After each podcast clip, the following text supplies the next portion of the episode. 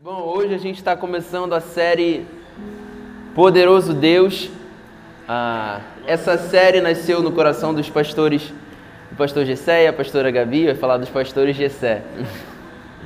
E em setembro, nós teremos, eu vou ler para você sobre o que se trata essa, essa série. Em setembro, nós teremos quatro quintas para a gente ser cheio do conhecimento do poder de Deus. Nesse mês nós vamos desenvolver seu atributo de poder. Como esse poder se move, como esse poder age, como, esse, como é esse poder.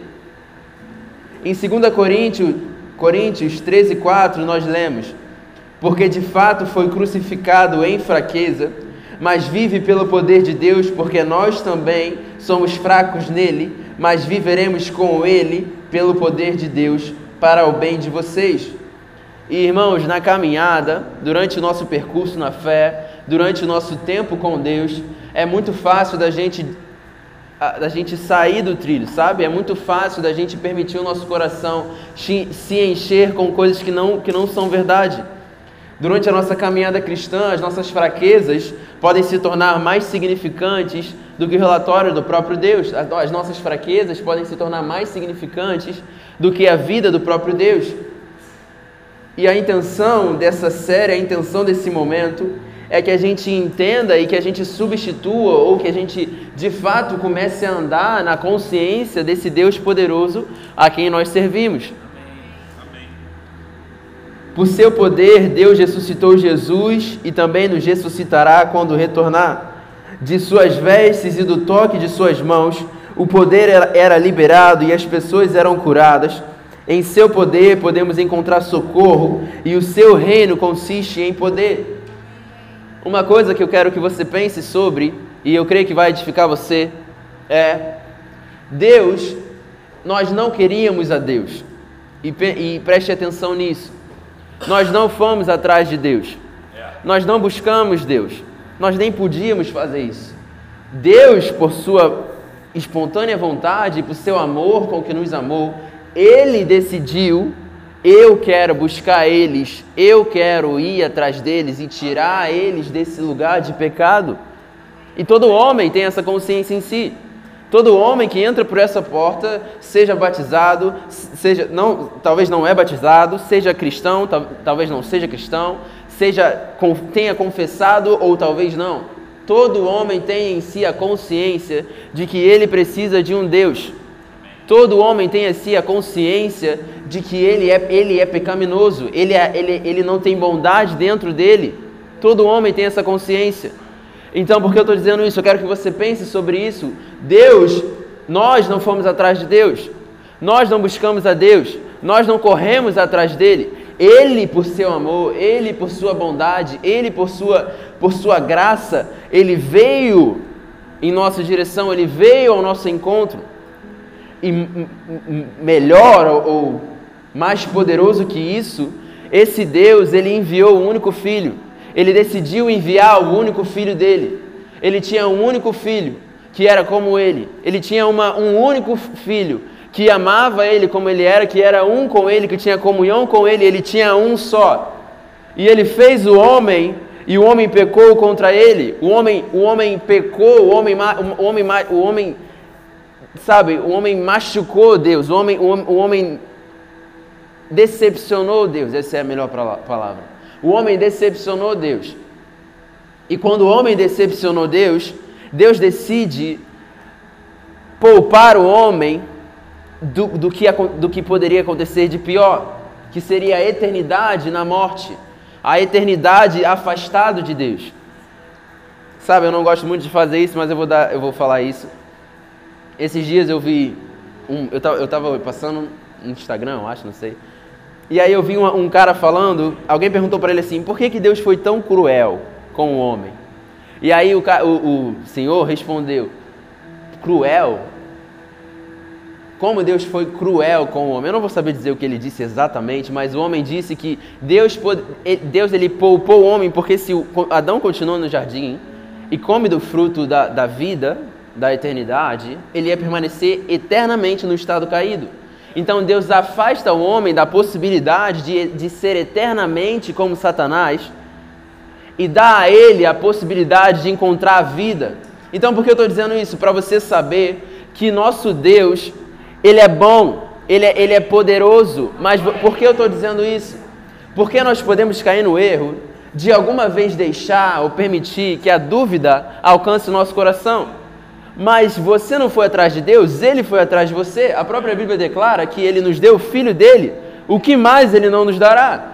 Então, a, no, a nossa intenção é, é, com essa série é trazer a sua consciência, o Deus que você serve e o poder dele na sua vida. Amém? Amém? Amém. Nós honramos a Deus crendo nele.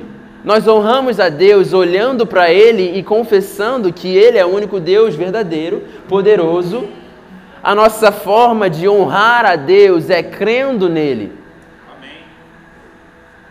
Não faria sentido se o pastor Rafael me diz, Léo, eu quero te dar isso. Na verdade, eu vou te dar isso.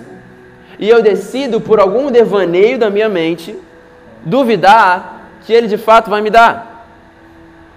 Quando a gente fala de um homem, a gente pode pensar, ah, mas talvez o pastor Rafael não, do nada ele mude de ideia. Mas quando a gente fala de Deus, quando a gente fala de um Deus que deu a própria vida, e ele diz que, que, que nos ama e que nos deu a vida e que, que nós temos vida eterna em Jesus, seria muito absurdo decidir duvidar desse Deus. F.F. Bosworth diz: não duvida da sua fé, duvida da sua dúvida. A sua dúvida não tem nenhum embasamento para ser verdade. Mas a minha fé, irmão, eu tenho embasamento. Eu tenho um Deus que morreu, eu tenho um Deus que ressuscitou, eu tenho um Deus que me curou, eu tenho um Deus que fala com o meu espírito. Eu tenho embasamento para crer no meu Deus. E a intenção dessa, dessa série é para é fazer esse ajuste. E eu quero entrar no que Deus falou comigo essa semana. Eu estava, eu estava foi, no dia, foi um dia antes da caravana, do, do, do, que foi o máximo. Gostaria que meu time tivesse ganhado, mas infelizmente não ganhou. Mas tudo bem. O vermelho não ganhou chocolate, então tá tudo bem. É, mas eu estava orando e nesse dia eu não consegui dormir. Assim, na madrugada antes da caravana eu não consegui dormir. Eu simplesmente não consegui dormir. E eu falei, cara, o que, que eu vou fazer? Tô sem conseguir dormir. Eu vou jogar videogame. Não, vou jogar videogame não. Vou mexer no. Não, mexer no celular, pô.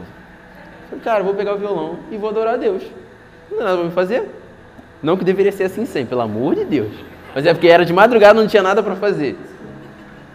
E aí eu fui para fui a sala e eu comecei a adorar o Senhor. Sabe, você tem que ter momentos de individuais adorando o Senhor. A palavra fala que a gente se enche do Espírito com cânticos e espirituais. Então é louvor ao Senhor, é uma devoção a Ele também. Não é só o Vinícius que tem que fazer isso, é você também.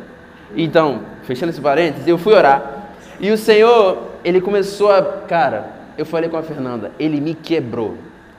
Ele me, ele me constrangeu de uma, de uma forma que eu só sabia chorar. Eu só sabia chorar. Eu não, eu era, eu não era ninguém, de verdade. Meu corpo, minhas lágrimas, minha boca, meus olhos, eu não era ninguém. Deus ele me constrangeu de uma certa forma que rapidamente meu coração fez assim, ó, rápido, rápido. E quando ele e quando e nesse momento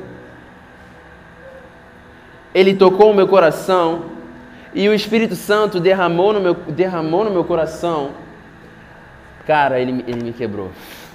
Não foi algo ruim, foi algo bom mas é que a bondade de Deus, ela te constrange de tal forma que você se sente um lixo quando você pensa que um dia você chegou a duvidar desse Deus.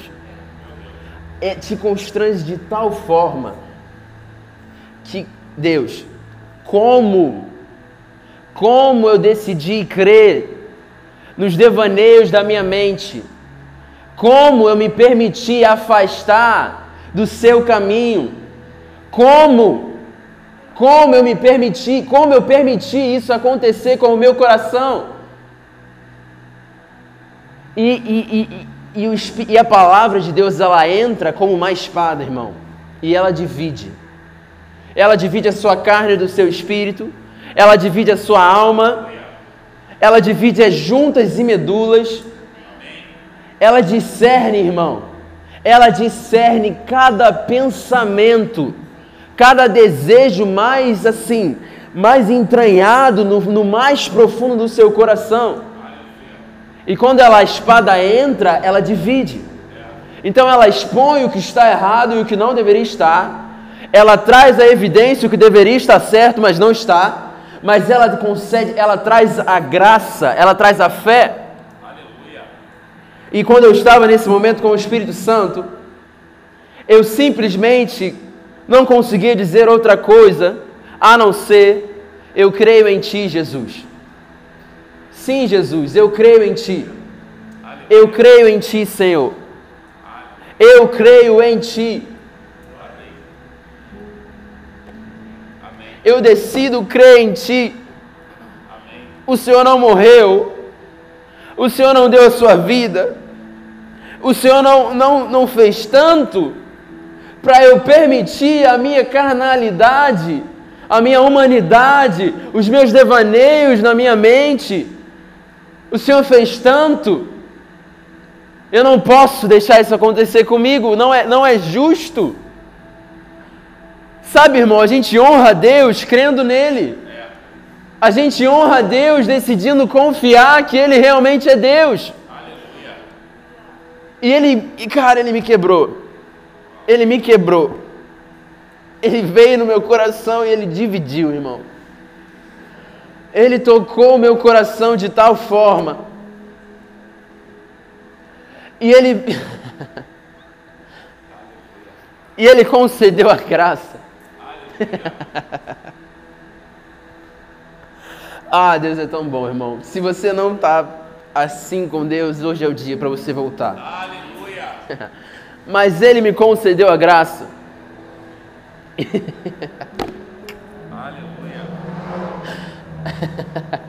Sabe, eu acho que é por isso que a esposa de Davi achava que ele era maluco quando ele estava dançando na, na, presença de Deus. É porque. Ah.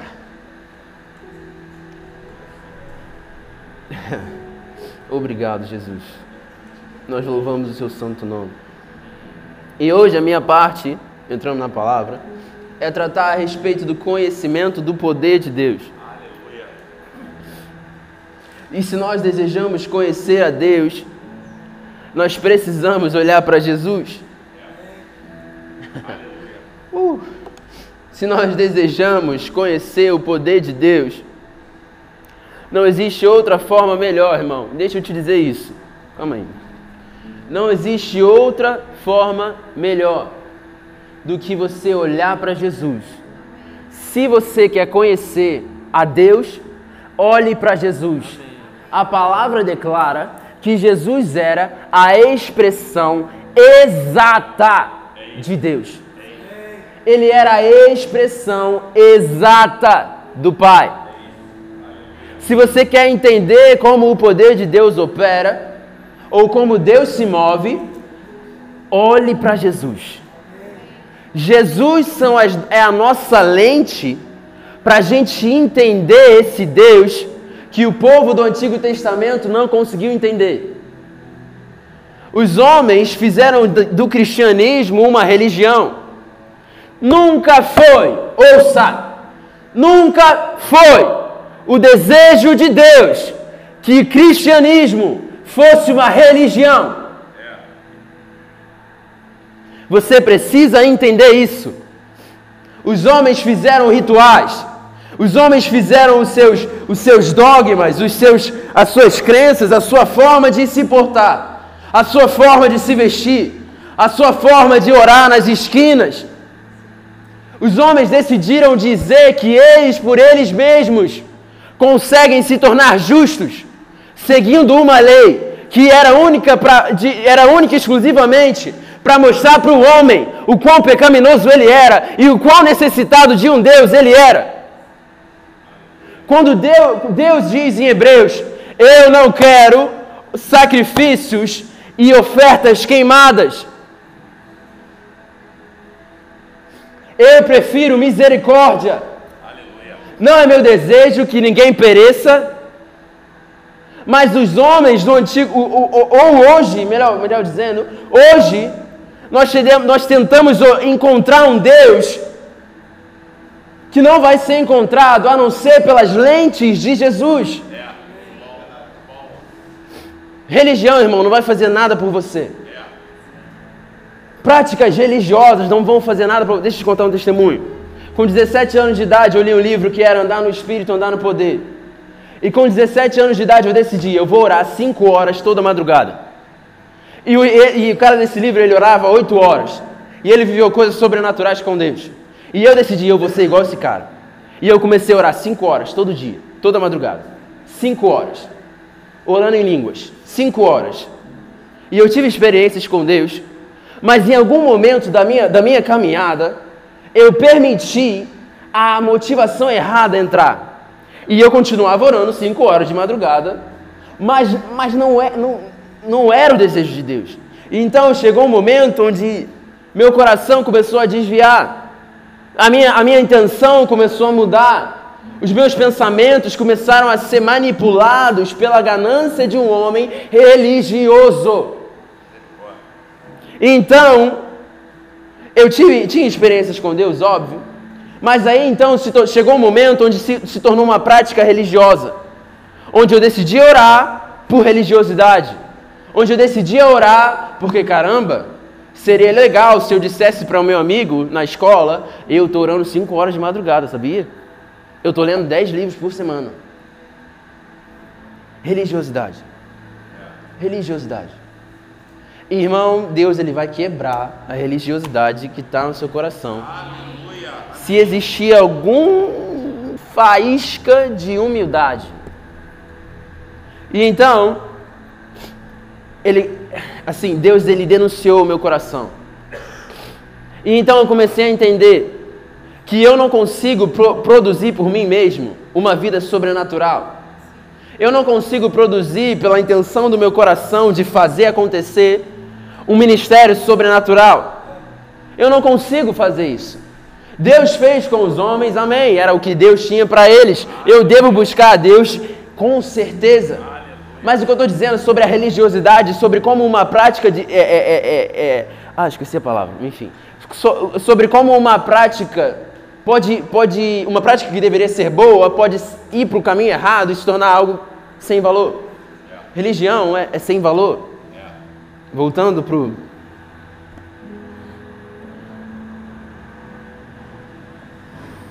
Se nós desejamos conhecer o poder de Deus, precisamos olhar para Cristo. Ao olharmos para Jesus, sua vida e ministério, nós vemos a expressão exata de Deus, seus atributos, sua vontade, seu poder e sua majestade. O, e, e pense, olhe, olhe isso. O entendimento sobre o qual a igreja foi edificada é o de Cristo é o Filho de Deus vivo. Se nós não cremos que nosso Deus veio em carne, então provavelmente, eu vou dizer isso, se você não crê na majestade de Jesus como Filho de Deus, se você não crê que Cristo era homem, 100% homem e também era 100% Deus, você tem uma grande possibilidade de o Espírito da apostasia está em operação no seu coração. Mas eu creio que nós aqui não, não. Esse espírito, irmão, quando aquelas portas se abrem e a gente começa a orar, ele. Não tem poder, não tem ninguém que resista ao nome de Jesus sendo exaltado. Então, declara isso na sua casa. Amém. O entendimento sobre o qual a igreja foi edificada é o de Cristo é o Filho do Deus vivo. O Filho era a expressão da vontade do Pai. Sua vida foi uma revelação e uma manifestação do amor infinito, da vontade imutável de Deus e do Deus poderoso que nós professamos. Ao olharmos para Jesus, sua vida e ministério, nós vemos a expressão exata de Deus. Eu quero que você abra sua Bíblia em Mateus 16, 13.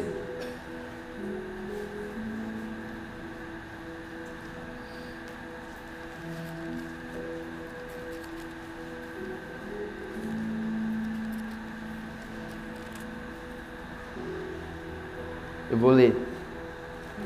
Quando Jesus chegou à região de Cesareia de Filipe, perguntou a seus discípulos: Quem as pessoas dizem que o filho do homem é?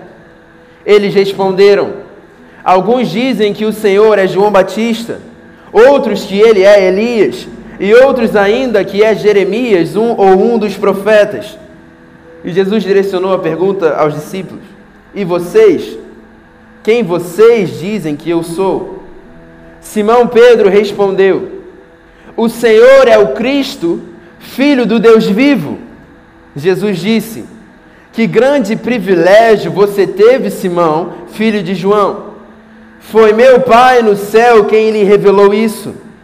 Nenhum ser humano saberia por si só. Agora eu lhe digo que você é Pedro e sobre esta pedra edificarei a minha igreja, e as forças da morte ou as portas do inferno não a conquistarão ou não prevalecerão contra ela. Eu lhe darei as chaves do reino dos céus. O que você ligar na terra terá sido ligado no céu, e o que você desligar na terra terá sido desligado no céu. Então ele advertiu a seus discípulos que não dissessem a ninguém que ele era o Cristo. Jesus disse: Sobre essa rocha edificarei a minha igreja e as portas do inferno não prevalecerão contra ela. Sabe, irmão, você poderia entender, e como muitos fazem, de que a rocha sobre a qual Deus, Jesus edificou sua igreja foi o apóstolo Pedro. O apóstolo Pedro teve sim seu papel na igreja, na construção da igreja, em Atos. Ele teve sim o seu papel, que só ele podia fazer. Mas você não pode ligar nada na terra em nome de São Pedro. A chave do reino dos céus não é Pedro. E a minha fé não é edificada em Pedro.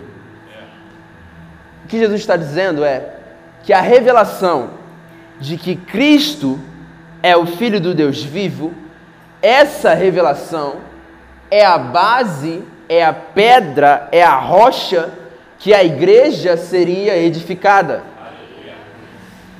Então, em outras religiões, acho que é no islamismo, eles não creem na divindade de Jesus. Eles não creem que Jesus era o Filho de Deus, porque eles não creem que Alá tinha filho. Então perceba o quão, o quão, o quão importante isso é. A declaração e o entendimento de que Jesus é o Filho de Deus é a rocha sobre a qual a nossa fé e o que fazemos é edificado. A série é poderoso Deus. Mas nós precisamos entender o poder de Deus e como nós entendemos isso olhando pelas lentes de quem Jesus era. E Jesus era Deus na terra. Jesus era 100% Deus, 100% homem. Em Cristo temos a prova perfeita para a fé. Antes eu vou ler isso. A igreja está fundamentada na revelação da majestade de Jesus. De tempos em tempos levantam questionamentos a respeito da majestade de Jesus. Se ele era homem, Deus, ou se ele era só homem. Mas a fé cristã se fundamenta no fato de que Cristo era o Filho de Deus e que ele era Deus. Em Cristo nós temos a prova perfeita para a nossa fé. Sabe, irmão, o espírito do anticristo não pode declarar que Jesus veio em carne. Porque então ele, ele, assim, eu não sei te explicar exatamente porque ele não pode declarar. Mas é interessante pensar que outras religiões que são aprisionadas pela religiosidade, pelo, pelas práticas religiosas, não têm o entendimento de que Jesus era o Filho de Deus que veio em carne, que ele era a majestade encarnada em carne. Nós precisamos, o apóstolo Paulo dizia isso, ele, ele ia pela, pelas, pelas ruas e sinagogas pregando que Jesus é o Filho de Deus. E quando o Espírito Santo ele, ele quebrou meu coração, ele quebrou meu coração com essa frase: Sim, eu creio em Ti, Jesus. O que ele estava me dizendo é que eu precisava redirecionar meu coração, eu precisava alinhar meu coração, eu precisava fazer esse ajuste no meu coração.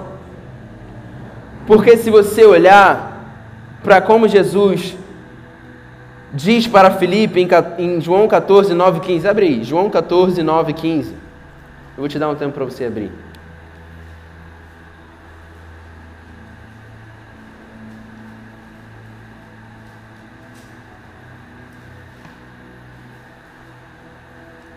João 14, 9, 15. Bota do 8. Obrigado, Jesus. Louvado seja o seu santo nome. Casa. João 14, 9, 15. Filipe, replicou-lhe Filipe, Senhor, mostra-nos o Pai, e isso nos basta. Disse-lhe Jesus, Filipe, há tanto tempo estou convosco, e não me tens conhecido. Quem me vê a, a mim, vê o Pai. Como dizes tu, mostra-nos o Pai. Não creis? Olha as palavras de Jesus. Você não crê? Não creis que eu estou no Pai e que o Pai está em mim? As palavras que eu vos digo, não as digo por mim mesmo, mas o Pai que permanece em mim faz as suas obras. Versículo 11: Crede-me que estou no Pai e o Pai está em mim. Crede pelo menos por causa das mesmas obras. 12. Em verdade, em verdade vos digo que aquele que crê em mim fará as mesmas obras que eu, que eu faço e outras maiores fará, porque eu vou, para, eu vou para junto do Pai. Aqui existe no coração de Jesus, eu consigo, irmão, talvez você não perceba, mas eu consigo perceber um certo nível de indignação no, no, no tom de Jesus. Eu estou com você há tanto tempo. Eu operei tantos milagres. E você não crê que o Pai está em mim? Era como se eles não pudessem ver a majestade e a divindade de, de Deus operando em Jesus, ou eles não podiam ver Deus mesmo em Jesus. Existe na passagem de Atos, quando Deus, quando Jesus cura um cego, os, os fariseus os religiosos da época, eles chegam para o cego e falam, e falam pedem para ele falar como é que aconteceu isso. E eles chegam para o pai do cego e, o, e, o pai, e os pais deles falam: ele era cego desde nascença. E eles falam alguma coisa, depois eles falam: mas ele já, ele já tem idade para responder por si só. E eles vão até o homem novamente. E o homem fala para eles: Eu era cego e hoje vejo. E, e aí eles respondem ao homem, e o homem depois fala para eles: Como, você, como vocês, assim, como, como vocês não creem? Eu sei que um homem pecador não pode performar milagres como esse. E eles, eles decidiam não crer que Jesus era o Messias. Eles decidiam não crer nisso. E existia em Jesus uma indignação porque o povo não cria. Quando ele foi em Jerusalém e ele chorou olhando para Jerusalém, ele disse: Ó, oh, se você tivesse ouvido os profetas, se houvesse em você um coração crente, quando Jesus vai numa determinada cidade, eu não me lembro qual, ele, a palavra diz que ele não podia fazer muitos milagres porque ali o povo não cria, por causa da incredulidade do povo.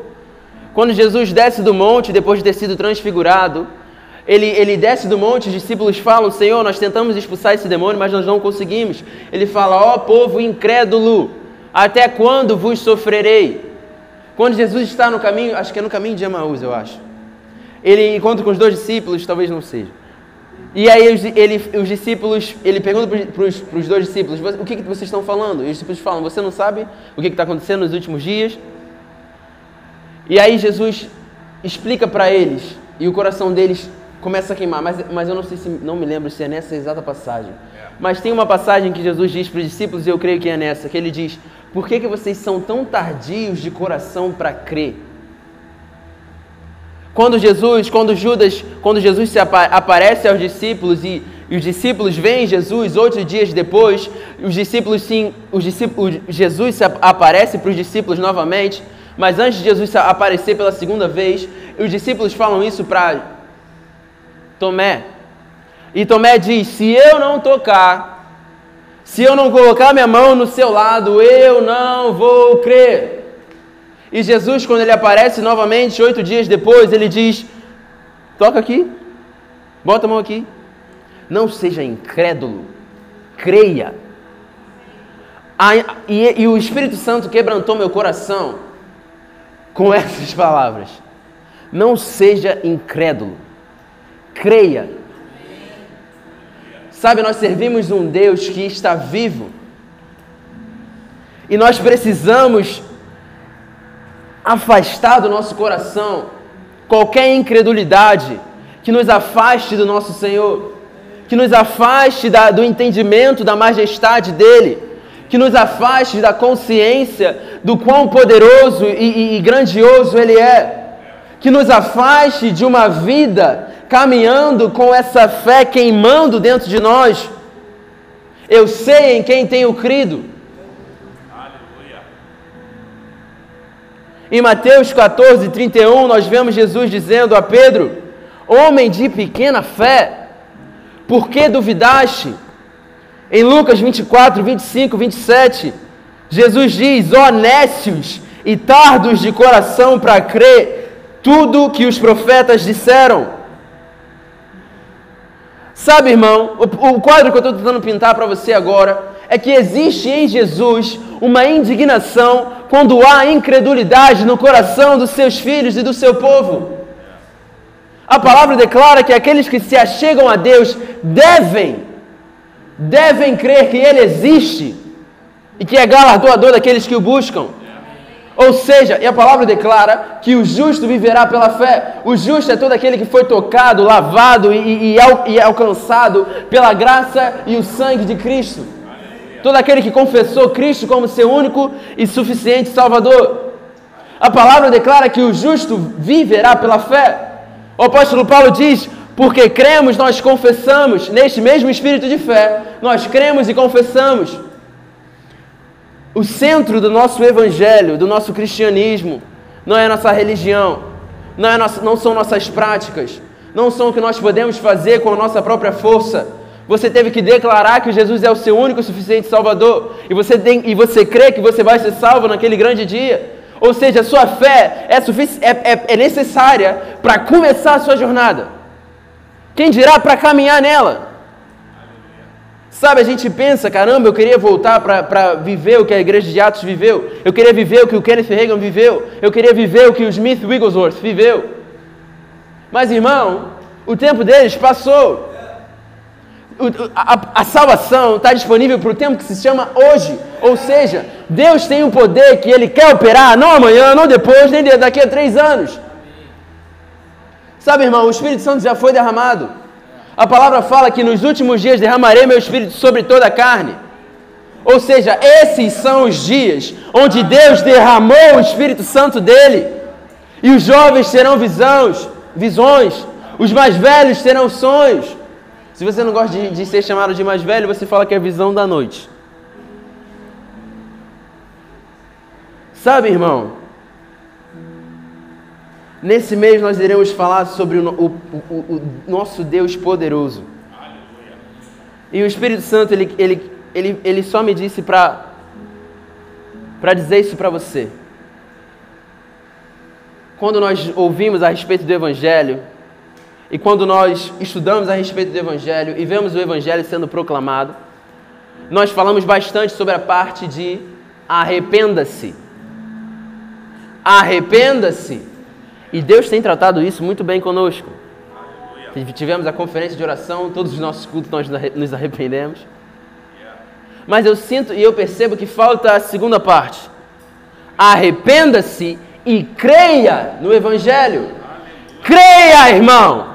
Creia que você tem um Deus que é vivo. Creia que Ele te cura. Creia que Ele te salva. Creia que Ele está no Pai, com o Pai agora, intercedendo por você creia. Arrependei-vos e crede no Evangelho. Não parem, arrependei-vos. Você se arrependeu? Amém, glória a Deus, mas crê, irmão. Amém. Não permita, não permita a sua, a sua carnalidade colocar dúvida no seu coração. Não permita o relatório do mundo colocar dúvida no seu coração. Não permita.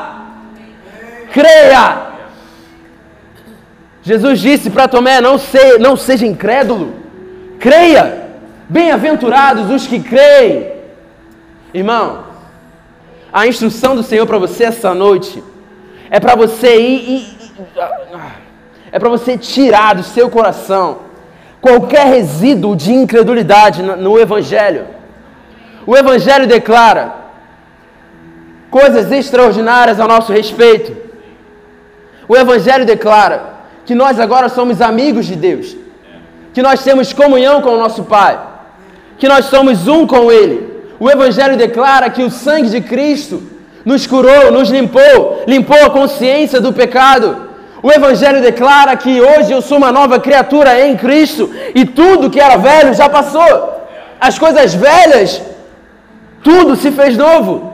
O Evangelho declara que quando eu confesso Jesus como meu Salvador, eu tenho uma nova vida. Irmãos, e nós podemos cometer o erro, o crime, o absurdo de na nossa caminhada com Deus permitir dúvida entrar. Misericórdia. Jesus fez tanto, não para a gente duvidar, mas para a gente crer, amém?